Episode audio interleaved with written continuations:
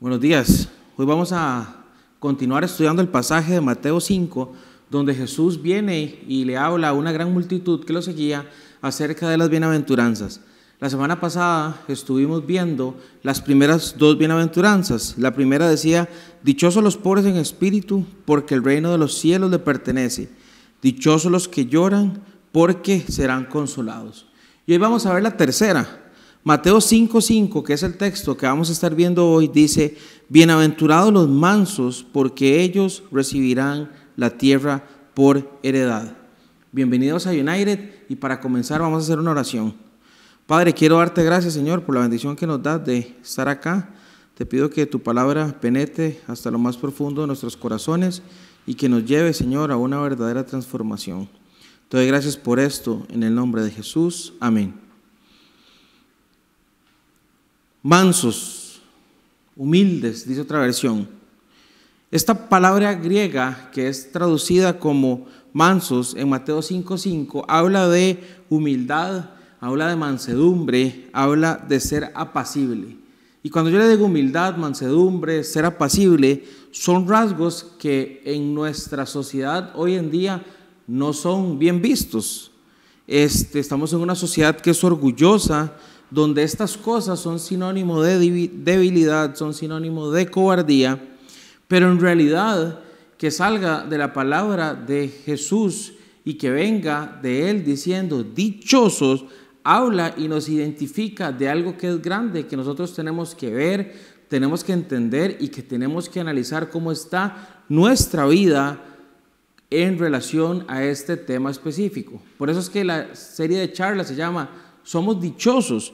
Y es porque lo que queremos es analizar dónde es que está la verdadera felicidad, que no está en lo que el mundo nos ofrece, sino está en esas palabras de vida que salen de Jesús y en esa transformación que nosotros podemos tener en el momento que decidimos seguirlo, entregarnos completamente a Él y vivir de la forma que Él quiere que nosotros vivamos. Por eso cuando la Biblia dice dichosos, habla de algo más profundo que una simple felicidad. Y eso lo veíamos la semana pasada. Y entonces, esta palabra manso o esta palabra humilde, como se traduce, es interesante porque en el griego antiguo se utilizaba para referirse a tres cosas específicas. La primera, una suave brisa. La segunda, un medicamento relajante. Y la tercera, un potro domesticado. Entonces, es interesante porque yo creo que nunca nos hubiéramos puesto a pensar estas tres cosas. Y, veamos esto. Una brisa suave trae placer, pero para nada es un secreto que un huracán trae destrucción. Una medicina relajante trae sanidad, pero ¿qué trae una sobredosis? Muerte o problemas de salud.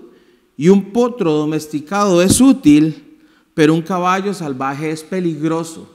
Y asimismo es el hombre cuando no puede poner freno a su naturaleza. La palabra manso realmente lo que significa es poder bajo control.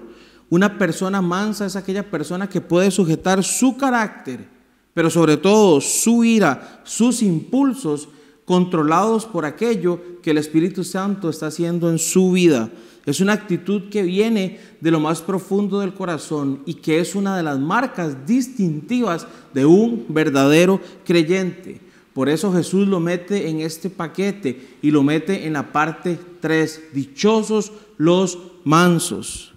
No es lo mismo un carácter fuerte que fortaleza de carácter. Y ahí hay que tener muchísimo cuidado, porque usamos muchas veces la excusa de que somos y que tenemos un carácter fuerte para hacer lo que nos da la gana, para responder ante las situaciones como nos da la gana. Y muchas veces esa es la justificación número uno para que nosotros no podamos vivir ante las circunstancias de la vida y ante lo que el Señor nos dice y ante la forma en la que nosotros vivimos con esta mansedumbre que el Señor recalca tan importante en la vida de nosotros. Thomas Watson, un puritano famoso, escribió esto gracia por medio de la cual somos capacitados por el Espíritu Santo para moderar nuestras pasiones. La mansedumbre realmente es un síntoma de fortaleza. Y como les dije ahora, no es algo natural que yo simple y sencillamente digo, ok, soy una persona mansa, sino es producto de una transformación que va siendo aprendida en la medida que nosotros vamos poniendo nuestros ojos y vamos con un anhelo en el corazón y con obras de obediencia, siendo verdaderamente intencional, imitando a aquel que es la persona que refleja en su carácter lo que significa ser verdaderamente manso. Y Jesús es el fiel reflejo de esto. Él mismo lo dijo en Mateo 11, 29. Carguen con mi yugo y aprendan de mí, pues yo soy que apacible y humilde de corazón. Y después dice, y encontrarán descanso para su alma. No hay nada más desgastante que, que el impulso, que el, que el ser chúcaro, que el ser indomable, que, que el ser una fiera de, sentimientos, de emociones, que, nos cuesta someternos al Señor, que nos cuesta someternos a, a las circunstancias que la vida ofrece y la vida se nos presenta. Y Jesús en este versículo nos dice, aprendan de mí, porque yo soy el que tengo esta característica y se las estoy diciendo hoy a esas multitudes en el Sermón del Monte, dichosos los mansos. Por eso, si queremos entender lo que realmente implica ser una persona mansa, tenemos que ir a las escrituras, tenemos que ir a los evangelios, tenemos que analizar la vida de Jesús, cómo respondía, cómo se comportaba en las diferentes circunstancias y cómo era la forma en la que él vivía sometido a una autoridad perfecta que es la de Dios. Y entonces quiero recargar hoy tres puntos de una persona mansa. El primero es que se sujeta a la autoridad de Dios. Y esto es importante porque así como un potro salvaje necesita una autoridad para que lo calmen, eso quiere decir que ya no vive por sus impulsos, ya no vive él como él quiere. Igual nosotros, nosotros antes de conocer al Señor vivíamos bajo nuestra autoridad, haciendo lo que nosotros queríamos, pero en el momento que Jesús llega a formar parte de nuestra vida, Él no solo viene como nuestro Salvador, sino también viene como nuestro Señor. Y eso implica que para que Él venga completamente a nuestra vida, yo tengo que vaciarme completamente de lo que yo soy, de mis pasiones, de mi carácter, de lo que a mí me gusta, es negarse a uno mismo. Y este es el primer rasgo de una persona mansa, es sujetarse a una autoridad. Filipenses 2 del 5 al 8 muestra esa actitud de Jesús con su Padre. Dice, la actitud de ustedes debe ser como la de Cristo Jesús, quien siendo por naturaleza no consideró el ser igual a Dios como algo de que aferrarse. Por el contrario, se rebajó voluntariamente, tomando la naturaleza de siervo y haciéndose semejante a los seres humanos. Y al manifestarse como hombre, se humilló a sí mismo y se hizo obediente hasta la muerte y muerte de cruz. Fuerte este versículo. No vamos a entrar en las profundidades de lo que está acá, pero lo invito a que en su tiempo vaya y lo analice.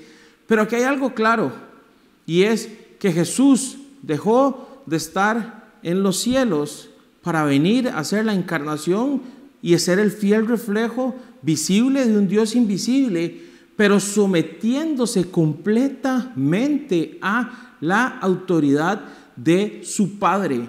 La segunda persona de la Trinidad, que es Jesús, vino y se hizo como uno de nosotros, pero sometido completamente en obediencia a Dios, con el fin de vivir una vida para glorificarlo y para reflejarlo y para cumplir ese propósito perfecto. Dice que se humilló a sí mismo, haciéndose obediente, sujetándose a la autoridad de su Padre celestial. Y yo creo que, esto es algo que nosotros tenemos que entender. Porque esta es de las primeras cosas que hay que hacer cuando nosotros nos estamos refiriendo a ser mansos. Esto no es la, humillación que, el mundo nos dice, esto es la, la humillación de una persona mansa que viene con el propósito de vivir para aquel que lo envió, para aquel a quien su vida hoy le pertenece, y es la de Dios. Vemos que dice que se humilló. Y, vean esto, se humilló puesto que tomó la forma de hombre y no de una criatura más gloriosa como la de un ángel, por ejemplo. Se humilló puesto que él nació en un lugar oscuro, eh, eh, oprimido, incómodo. Se humilló puesto que nació en pobreza en un pueblo que era despreciado. Se humilló porque nació como un niño en lugar de haber aparecido como un hombre y tuvo que sufrir todo lo que sufre un niño. Se humilló al someterse en obediencia con su mamá y con su papá terrenal al tener una larga espera hasta que pudo comenzar el ministerio público, tuvo que venir y esperarse. Se humilló al soportar tentaciones, que, que, tuvo que permitirlas, que las tuvo que sufrir y que las tuvo que soportar, cuando tuvo sed, cansancio, cuando tuvo hambre, cuando tuvo que someterse en total obediencia a su Padre, cuando tuvo que ir a la cruz del Calvario, cuando tuvo que sufrir la agonía de su muerte, cuando tuvo que soportar vergüenzas, burlas, humillación pública, cuando tuvo que soportar la agonía espiritual de decir, Dios mío, Dios mío, ¿por qué me has abandonado? Es que la palabra ser manso implica negarse a uno mismo para entregarse a aquel que es el dador de vida, que es Dios. Y ese es el principio número uno, es vaciarse de uno para llenarse de Él. Y, todo esto que yo les mencionaba refleja una persona humilde, una persona apacible, una persona que entiende cuál es el lugar que le corresponde, que a pesar de ser el Dios también y ser esa segunda persona de la Trinidad, vino en completa obediencia, vino en completa sumisión y voluntariamente se entregó por amor para el perdón de nuestros pecados, muriendo en esa cruz del Calvario. Fuerte. Es que y esto es algo que a nosotros nos cuesta. ¿Verdad? A veces el Señor no nos gusta someternos a la autoridad del Señor. Hay, ciertos pasajes de la Biblia, e, este sí me gusta obedecer, este no me gusta es que, bueno, no me gusta mucho e, esta forma de, manejar las finanzas, porque le tengo que dar mínimo un 10% al Señor, es que el tema de las relaciones sexuales antes del matrimonio, mm, no sé, estamos hablando de someterse completamente a una autoridad y eso es ser sumiso, eso es humillarse ante Dios, eso es ser manso y con una actitud de corazón donde no es como, lo hago porque ¿qué me queda? O di que tigra. No, lo hago porque sé quién es mi autoridad y porque busco con las intenciones de mi corazón reflejarlo a Él, glorificarlo a Él y que a través de mi testimonio puedan ver al Señor. Entonces, esto es demasiado fuerte. Jesús se humilló a sí mismo y lo hizo por nuestra salvación. Su carácter de hombre manso fue la clave detrás de su humillación y obedeció porque se sujetó a la autoridad del Padre, como lo decía ahora, con el fin de glorificarlo. Pedro y Juan es un caso también de lo que es someterse al Señor.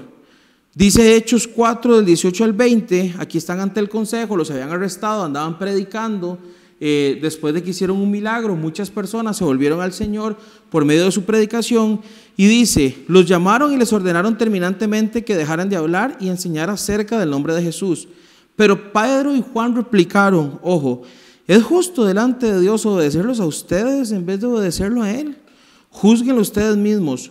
Ojo, 20. Nosotros no podemos dejar de hablar de lo que hemos visto y oído. Eso es ser manso. Vean la forma en la que ellos reaccionan, vean la forma en la que ellos responden. Habían sido arrestados por predicar, habían sido arrestados por llevar el nombre de Jesús y cuando se presentan ante el consejo, ellos reconocen que su vida ya se había vaciado de ellos y que se trataba de Dios. Y les dicen, hey, prácticamente con todo respeto, usted puede venir a decirme esto, pero hay una autoridad que está por encima de todas, que es la de Dios, y no vamos a parar de anunciar las buenas nuevas de salvación. Eso es someterse a la autoridad y con la actitud de corazón correcta. Y, lo vemos en ellos dos, es, sí Señor, aquí estamos, usted es nuestra autoridad y vamos con todo. Y no importa lo que nos pida, no importa lo que nos quite, no importa hacia dónde nos lleve, Tus planes son perfectos, son de bienestar, son de esperanza, aunque a mi vista y a mi ojo humano no, no tenga sentido. Porque yo sé que vos disponés de todas las cosas para el bien de quienes te aman, aquellos que fueron llamados conforme a su propósito. Y porque yo sé que el que se somete a usted es, es exaltado a su debido momento, como dice 1 Pedro 5, 6. Y porque así como, los, así como la tierra está por encima de los cielos, así tus pensamientos están por encima de los míos. Y tu autoridad y tu sabiduría es muchísimo mejor que lo que yo pueda hacer.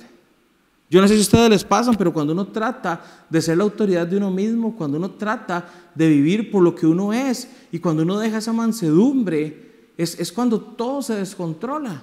Empieza la rebelión, empiezan los problemas, empieza a moverse uno fuera de la voluntad de Dios, que es el punto número dos de una persona mansa, que es confía en la voluntad de Dios.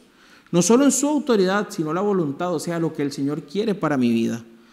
Proverbios 3 del 5 al 6 dice, confía en el Señor de todo corazón y no en tu propia inteligencia.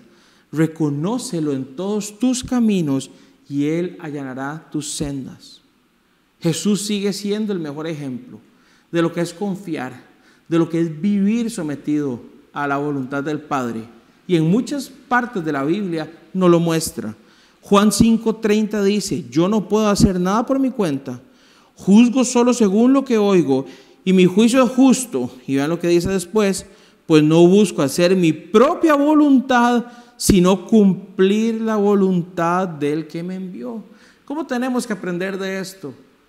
Porque tenemos años de conocer al Señor, tenemos años de llamarnos cristianos, pero seguimos con la rebeldía de querer vivir como nos da la gana, fuera de la voluntad de Dios, fuera de lo que dicen las escrituras. Y, se nos olvida que el que ama a Dios es, es, es, es, por obediencia. Ese es el principal fruto del amor. El que me ama, me obedece, dijo Jesús. En Juan 6:38 dijo, porque he bajado del cielo no para hacer mi voluntad, sino la voluntad del que me envió. Es que ya esta vida no se trata de nosotros. Nosotros tenemos que entender que estábamos muertos a causa del pecado, pero el Señor con su gracia y su misericordia nos vio, nos llamó por nuestro nombre, nos rescató para darnos un propósito. Por eso está la tercera bienaventuranza. La primera era reconocer nuestra bancarrota espiritual. La segunda era llorar por esa condición. Y la tercera es, si estoy en bancarrota espiritual, si hoy entiendo mi condición y la sufro a raíz de mi pecado, ¿qué es lo natural que uno haga como respuesta a esa gracia y esa misericordia de Dios? Me someto completamente a Él, entendiendo que su autoridad ahora es la que reina mi vida y que su voluntad es la que tiene que dirigir mis pasos. Aún que las situaciones que nos rodean no tengan sentido, que lo diga Job, la Biblia dice que no había un hombre más justo como él. Familia increíble, propiedades, tenía plata, ganado, de todo. Era el sacerdote de la casa, era la cabeza espiritual de la casa, pero de un pronto a otro el Señor permite que sea probado y pierde todo.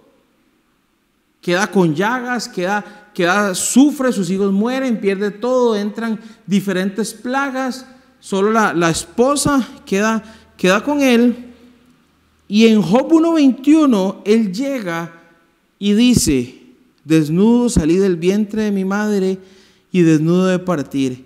El Señor lo ha dado todo, el Señor lo quitó, bendito sea el nombre del Señor. Fuerte. O sea, esto es ser una persona mansa. Eso es realmente entender, wow, esto ha sido doloroso, esto ha sido fuerte. Obviamente Job lo sintió, pero en lugar de despotrificar o, en lugar de, hablar pestes, en lugar de enojarse, de rechinar dientes, de, mandar toda la porra, como decimos popularmente, Él llega y, dice una de las verdades más grandes de la Biblia, hey, desnudo salí del vientre de mi madre, desnudo de partir, el Señor lo dio todo, el Señor lo quitó, bendito sea el nombre de Dios. ¿Por qué? Porque Él es perfecto, porque Él es todopoderoso, porque Él es sabio y porque Él sabe lo que hace en la vida de cada uno de nosotros. Esa es la actitud que Dios quiere para nosotros. Y por eso Jesús viene y habla de lo que es realmente una persona mansa. Los amigos de Daniel, esto es fuertísimo también. Se firma un edicto en esos tiempos donde el rey dice, se va a tener que adorar mi estatua y, van a tener que doblar rodilla. Y los, los amigos de Daniel no lo hacen. No lo hacen. Son arrestados, son presentados ante el rey y Sadrach, Mesach y Abednego en Daniel 3 del 16 al 18 dicen esto. Le respondieron a Donocodonosor, el rey, no hace falta que nos defendamos ante su majestad. Si se nos arroja al horno en llamas, ojo esto, el Dios al que servimos puede librarnos del horno y de las manos de su majestad. Pero aún si nuestro Dios no lo hace, sepa usted que no honraremos a sus dioses, nótese dioses en minúscula, ni adoraremos a su estatua. ¿Qué? O sea, ¿quién responde así? ¿Quién? Personas mansas, personas apacibles, personas que han entendido quién es el que gobierna sus vidas. Personas que son como ese potro salvaje que fue domado por quién, por Dios y que por medio de su espíritu reaccionan de una manera que están reflejando el carácter de Dios. Eso es confiar en su voluntad. Es, negarse, es, confiar, es abrazar esa, esas realidades, es entender que hay una nueva vida, es entender que hay un algo nuevo en nosotros que está operando para que no nos amoldemos al mundo actual. Me fascina esta parte de estos tres donde es, usted haga lo que tenga que hacer, el Señor se encarga de nosotros. No se enojaron con el rey, no la agarraron contra el rey, no pelearon con los guardas para, para ver de qué forma se escapan. Ellos sabían que lo que habían hecho era lo que el Señor esperaba de ellos y ahora ellos ponían su confianza en el Señor, sea que se iban a tostar o que el Señor los fuera a salvar.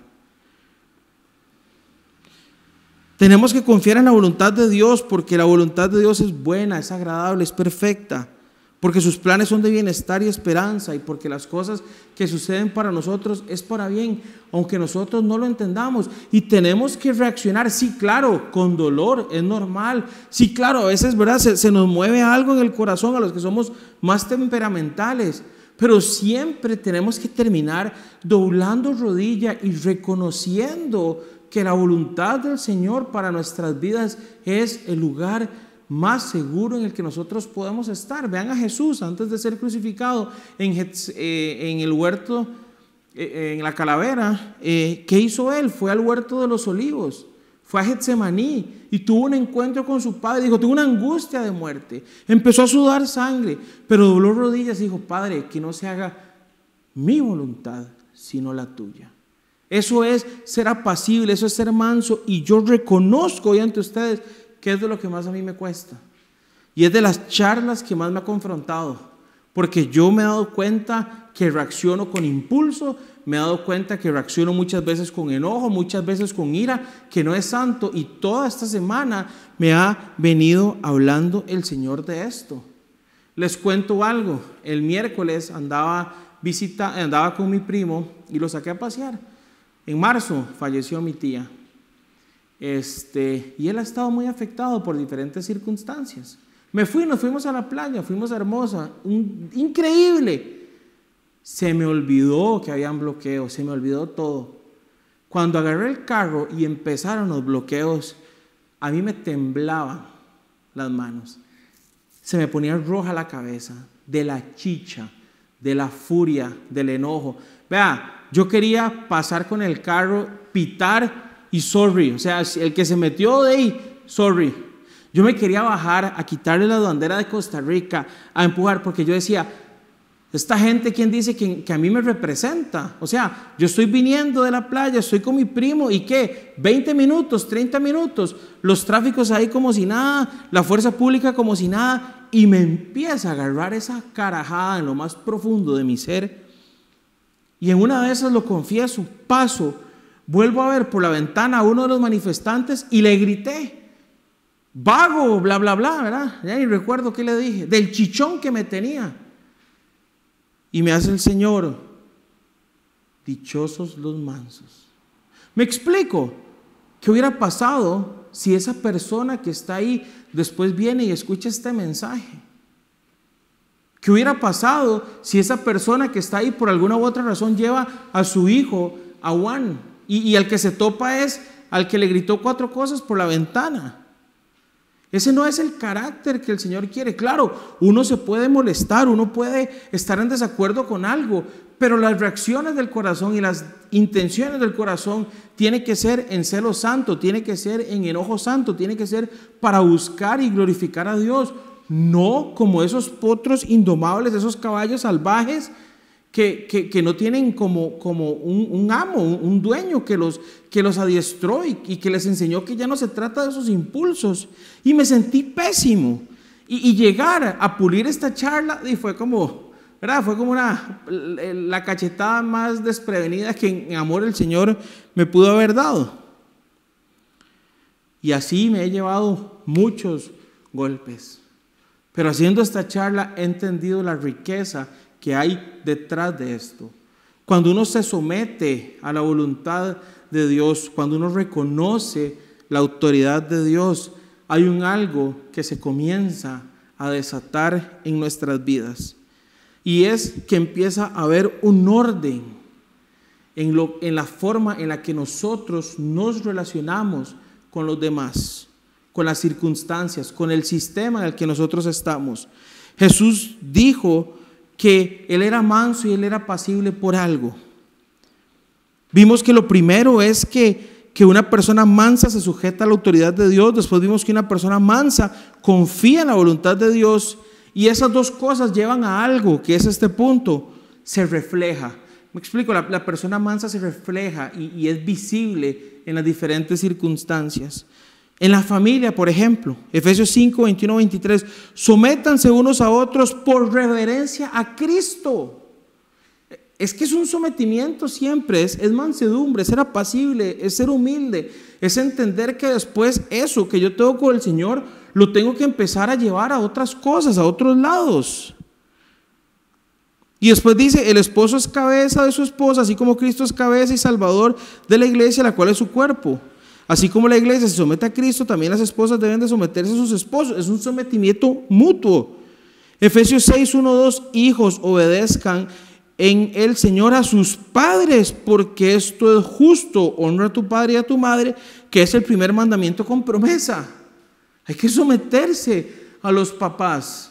Hay que someterse los unos a los otros. En el trabajo, Efesios 6 del 5 a 8, esclavos obedezcan a sus amos terrenales con respeto y temor y con integridad de corazón como a Cristo. Y vean lo que dice el 6, no lo hagan solo cuando los estén mirando, como los que quieren ganarse el favor humano, sino como esclavos de Cristo, haciendo de todo corazón la voluntad de Dios.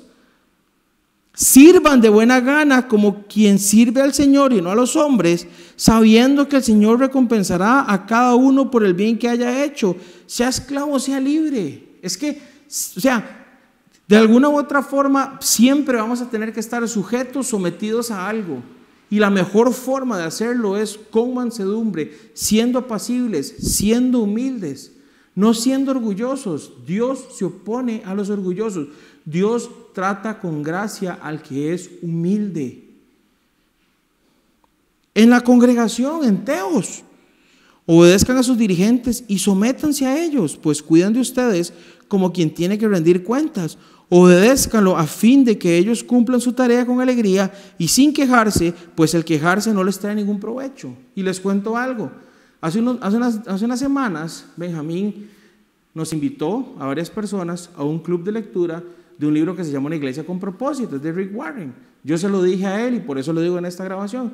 Rick Warren no es como el escritor eh, que a mí más me gusta leer, no es como mi persona favorita para invertir tiempo.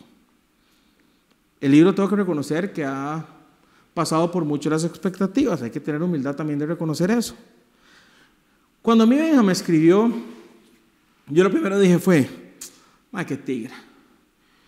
Voy a decir, ¿qué, le digo? No, quiero mentir, pero, pero ¿qué excusa puedo poner? Y una de esas, escucho yo la voz del Señor y me hace, Joe, ¿usted se cree que es? Sea manso, sea pasible. ¿Cómo va a responder así? Primero, tiene que entender algo. Él es su autoridad, le guste o no le guste. Segundo, hay que responder a las autoridades y obedecerlas siempre y cuando obviamente vayan conforme a, la voluntad del Señor, a lo que está escrito en la palabra, que es lo, primero que nosotros tenemos que ver, que en este caso, que lo inviten a un, a un club de libro, a leer, a compartir, para buscar mejoras, pero la organización va conforme a la voluntad del Señor, obviamente, más yo que soy tiempo completo de la organización. Me hace, tercero, usted es tiempo completo de la organización y tiene jefes, entonces tiene que ir. Y me dice, y cuarto, porque hay una bendición detrás de someterse con mansedumbre. Y yo le puse, sí, Benjamín, yo participo. Y me llamó y me dijo, qué bueno que, vas a participar y, vas a ver que, vamos a sacarle mucho provecho. Ya llevamos cuatro reuniones y han sido súper edificantes. Yo le pregunto al que está más viejo, ¿usted realmente sirve y se somete a la, autoridad de Teos? Seamos sinceros, ¿cuántas personas de aquí sirven como les da la gana y hacen lo que les da la gana? Eso está pésimo. Me explico, si el jefe convoca, dilo, los soldados van. Sorry. E-, es parte de, lo que uno tiene que, aceptar y es, parte de, lo que Jesús dice que tenemos que hacer. Hay muchas veces que los jefes no, van a hacer también cosas que, que, que, que pues, Señor, pero es que yo, yo, tenía este tiempo, es que esto, lo otro, a veces toca. Y, no nos podemos brincar estos mandatos. Yo tenía una jefa que, verá, la primera reunión, eh, comencé el primer trabajo y salí a las 3 de la mañana. Y yo salí bravísimo de, ahí. Yo, esta madre, ¿qué le pasa? ¿De qué juega? Y el Señor es como, ¿de qué juega? Es su jefe. Le está pidiendo hoy su ayuda. ¿Cómo responde usted así? Es que, es que esto es demasiado fuerte porque si ni siquiera nos sometemos al Señor y a su voluntad, ¿cómo nos vamos a someter a otras cosas? La nación Romanos 13, 1 dice, todos deben someterse a las autoridades públicas, pues no hay autoridad que Dios no haya dispuesto. Así que las que existen fueron establecidas por Él. Por lo tanto, todo el que se opone a la autoridad se revela contra lo que Dios ha instituido. Los que así proceden recibirán castigo. Ahora, que hay muchas cosas que no nos van a parecer, claro. Hay que buscar los instrumentos jurídicos, los instrumentos legales para uno expresar lo que a uno no le parece. Tampoco es porque, porque uno es cristiano, se queda callado y, que todo el mundo le pase por encima. No se trata de eso. Pero si el gobierno decide más impuestos, con el dolor del alma hay que pagarlos. No, no, no podemos decir, yo no voy a pagar, yo, yo voy a, no voy a presentar declaraciones, yo voy a pedir impuestos. Es que no funciona así. Me explico, y ustedes se ponen a ver, y, nosotros en algún área de nuestra vida somos chúcaros. Queremos hacer lo que nos da la gana. Y, y, cuando nosotros queremos vivir como a nosotros nos da la gana, le estamos diciendo al Señor, hey, Señor, apártese de esta área de mi vida. Y cuando nosotros apartamos al Señor de un área de nuestra vida, ¿qué se viene? Problemas, dificultades, pruebas, estrés, pésimas decisiones. Me explico, todo comienza por rendirse ante el Señor. Ahora Él es mi Señor, no en vano no le dice Señor. Ahora, si usted creía que le decía Señor por... Y no, o sea, es Señor porque Él es el Señor, porque Él es el, Señor de nuestras vidas, porque Él es el que tiene que ocupar el centro de nuestro corazón. Tenemos que rendirnos a su voluntad y tenemos que reflejar ese, esa mansedumbre, esa pasividad, ese, ese, esa forma de responder en el Espíritu para glorificarlo a Él de forma que seamos un reflejo de que estamos siendo gobernados por el Espíritu Santo de Dios. Vean qué fuerte en familia, en trabajo, en congregación, en, el país, siempre hay algo a lo que uno se tiene que someter, siempre, siempre. Y lo interesante es que Jesús, por ejemplo, a pesar de su humildad, de su sujeción, él no era débil, no era cobarde y nunca fue como que él se defendió a sí mismo como para tratar de salir de las circunstancias. Por ejemplo, esto no es, me van a pasar por encima y yo no puedo decir las cosas, no, pero se trata de hacerlo con la guía del Espíritu. Por ejemplo, cuando la casa de, su padre, de Jesús, estaba siendo profanada, él hizo un látigo, él, él, quitó las mesas y los echó a todos. Estaba demostrando esa, esa, ese celo que tenía, el, celo por tu casa me consume, un enojo santo. No evitó pronunciar sentencia contra los pecadores que no se arrepentían, ¿verdad? Él, siempre iba y decía las cosas, ¿verdad? Verdad es amor. Ahora que a uno muchas veces no le guste, la verdad, ya esos son otros 100 pesos. Enfrentó con firmeza a las multitudes cuando las tenía que enfrentar. Tenía bondad y firmeza, era dulce, pero a veces habían puntos de, donde no había ¿verdad? Puntos de inflexión en el trato con sus discípulos según las circunstancias. Entonces, cuando nosotros vemos a Jesús, vemos un sometimiento, pero no vemos a un cobarde. Vemos un sometimiento, pero no vemos a, alguien que va impuestos. Al César lo que es del César y a Dios lo que es de Dios. Cuando vemos a Jesús, vemos sometido, ¿verdad? Pero vemos siendo firme con sus discípulos y diciéndole las cosas con amor y con verdad. Cuando se tenía que, enfrentar a las multitudes por la condición de su corazón, él llegaba sabiendo lo que ve en el corazón de cada uno y lo decía, pero no un arrebato de ira, no, en una chicha, no, en la carne, no así, no, no, es el bistec, como digo yo, cuando uno nada más llega y responde para herir, para humillar, no, no, no, esto, esto es diferente. Cuando uno está guiado por el Espíritu Santo de Dios, la forma en la que uno reacciona a las diferentes cosas va conforme a principios bíblicos que, Dios nos ha dejado en su palabra. Jesús no mostró la ira del hombre, sino la perfecta y justa indignación de Dios ante el pecado del ser humano. Toda reacción de Jesús se dio bajo la guía del Espíritu Santo en sometimiento a la autoridad y voluntad del Padre y buscando siempre glorificarlo en todo, siendo manso, negándose a él mismo y haciendo y diciendo lo que venía del Señor. ¿Y cuál es la grandeza de esto?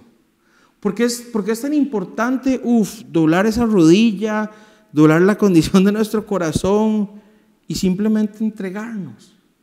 Porque eso refleja nuestra condición. Hay algo que nosotros tenemos que entender. La fe se puede decir que se compone de tres cosas. Un conocimiento, que es cuando usted llega y conoce, estudia el Evangelio, las Escrituras. Ese conocimiento viene y se convierte en un asentamiento en su corazón, se, siembra en su corazón y después tiene que haber una entrega. Después tiene que haber una negación de uno mismo hacia el Señor. Y ahí es donde viene la confianza, ahí es donde viene la entrega, ahí es donde viene el sometimiento. Y en el momento que estas cosas pasan, Jesús lo dijo, dichosos los mansos. ¿Qué quiere decir? Que somos dichosos.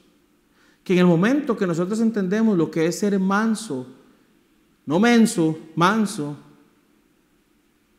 a través de las escrituras, viendo a Jesús, va a haber una alegría, va a haber una felicidad que no es como la que ofrece este mundo. Vamos a poder tener el privilegio de vivir como Jesús vivió. Vamos a ver el favor de Dios en nuestras vidas. Dios se opone al orgulloso, es que se opone, pero da gracia al humilde. Nos sometemos a Dios, nos humillamos ante Él y Él nos exalta, Él nos defiende, Él responde, Él, Él vela por nosotros. Vemos su mano actuando con un poder sobrenatural. Y, y heredamos la tierra. ¿Cuál tierra? La vida eterna, el paraíso. ¿Por qué? Porque cuando Él dice que se va a heredar la tierra es porque somos partícipes de esa promesa de la vida eterna.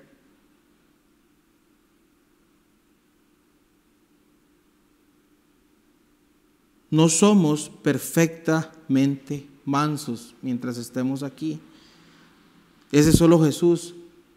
Vamos siendo mansos conforme vamos progresando en esa obra que Dios está haciendo en nosotros por medio del Espíritu Santo.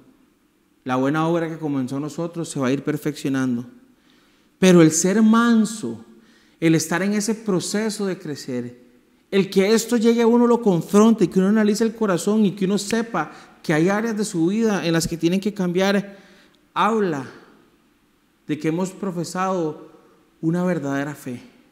Habla de que el Espíritu Santo está en nosotros. Habla de que somos ciudadanos del reino de los cielos. La mansedumbre es un reflejo, es una marca distintiva de un verdadero creyente. Y póngase a pensar esto. ¿Qué vamos a hacer cuando estemos por siempre en la presencia del Señor? Adorarle, alabarle, servirle. En la eternidad nada se trata de nosotros. Todo se trata de Él. Y mientras estemos en esta tierra, tenemos que ir caminando como Jesús lo hizo. Tenemos que ir aprendiendo de Jesús. Tenemos que imitar a Jesús. Y por eso yo le hago una pregunta. ¿Se considera usted una persona mansa? ¿Considera usted que hoy vive sometido a la autoridad de Dios? ¿Que hoy su vida refleja este sentir del Señor. Mateo 11, 29, lo repito para cerrar, aprendan de mí, pues yo soy apacible y humilde de corazón.